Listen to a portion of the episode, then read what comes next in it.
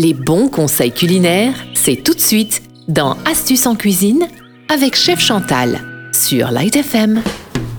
Bonjour tout le monde, c'est Chef Chantal Tabet. Donc euh, on se retrouve aujourd'hui pour Astuces en cuisine sur Light FM dans Sunny Side Up. Donc aujourd'hui je vais vous donner des conseils sur le pain. Qu'est-ce qu'on fait avec le pain en général quand il est euh, un peu euh, dur, un peu rassis, un peu sec? On a tendance bien trop souvent à le jeter. Pour certains qui le savent, on va le mixer et utiliser en chapelure pour du knef ou en chapelure sur des plats comme, euh, des plats comme le soufflé. Il y a plein d'astuces. Aujourd'hui, moi, je vais l'utiliser pour faire du pain perdu, masalan. si vous avez des morceaux de brioche sèche, de pain sec, de croissant. Donc euh, toutes ces bases, même si euh, le pain perdu en lui-même c'est du pain, ben, on peut les utiliser en pain perdu.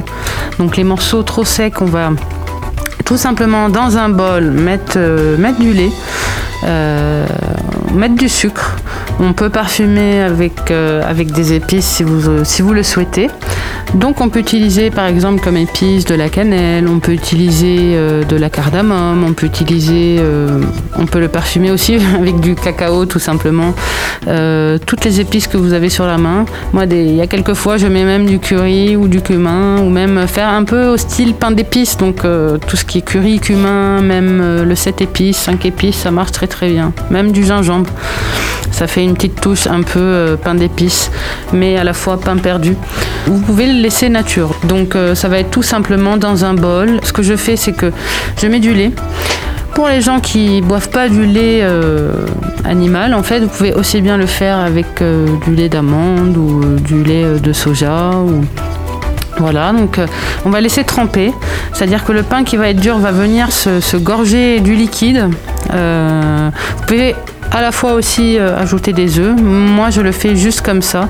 Avec euh, dans le lait, je vais ajouter du sucre, donc environ, euh, ça dépend de la quantité. Si vous avez par exemple 200 grammes de pain dur, rassis, moi je vais mettre à peu près dans le bol 1 litre de lait et je vais ajouter environ environ 200 250 grammes de sucre. Ça dépend si vous avez utilisé du sucre blanc ou du sucre brun.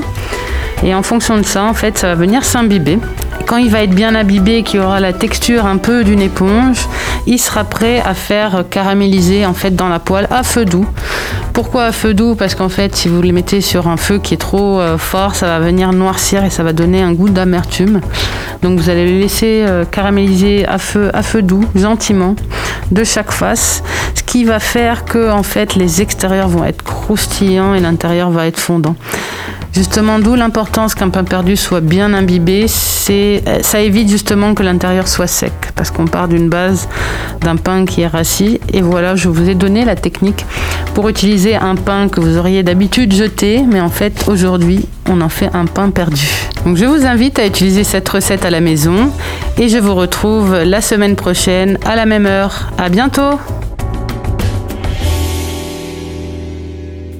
C'était Astuces en cuisine avec Chef Chantal dans Sunny Side Up.